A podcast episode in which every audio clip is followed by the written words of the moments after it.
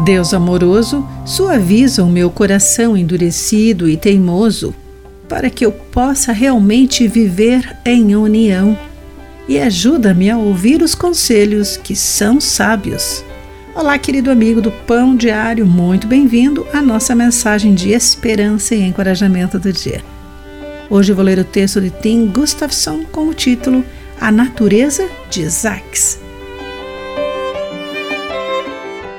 O autor do Torceus conta a história de Isaacs indo para o norte, Isaacs indo para o sul, atravessando o planalto de Prax. Quando seus narizes se encontram, nenhum deles cede a passagem. O primeiro promete com raiva ficar parado mesmo que o mundo inteiro pare. Inabalável, o mundo continua e constrói uma estrada em torno deles. O conto reflete a natureza humana. Temos a necessidade inata de estarmos certos e somos propensos a nos apegar a esse instinto de maneiras destrutivas. Felizmente, Deus suaviza o teimoso coração humano.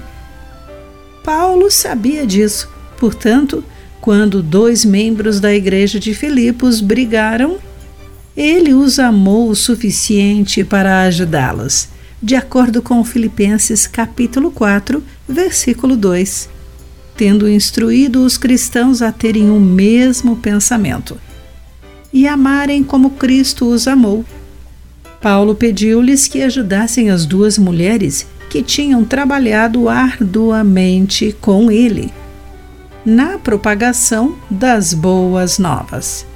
Parece que a pacificação e o compromisso exigem esforço da equipe. Há momentos em que é necessário posicionar-se com firmeza.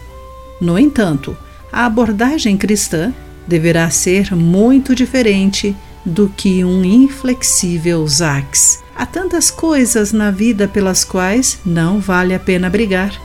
Podemos brigar um com o outro por trivialidades, até nos destruirmos, de acordo com Gálatas, capítulo 5, versículo 15, ou engolir o orgulho, receber conselhos sábios e buscar a união com nossos irmãos e irmãs.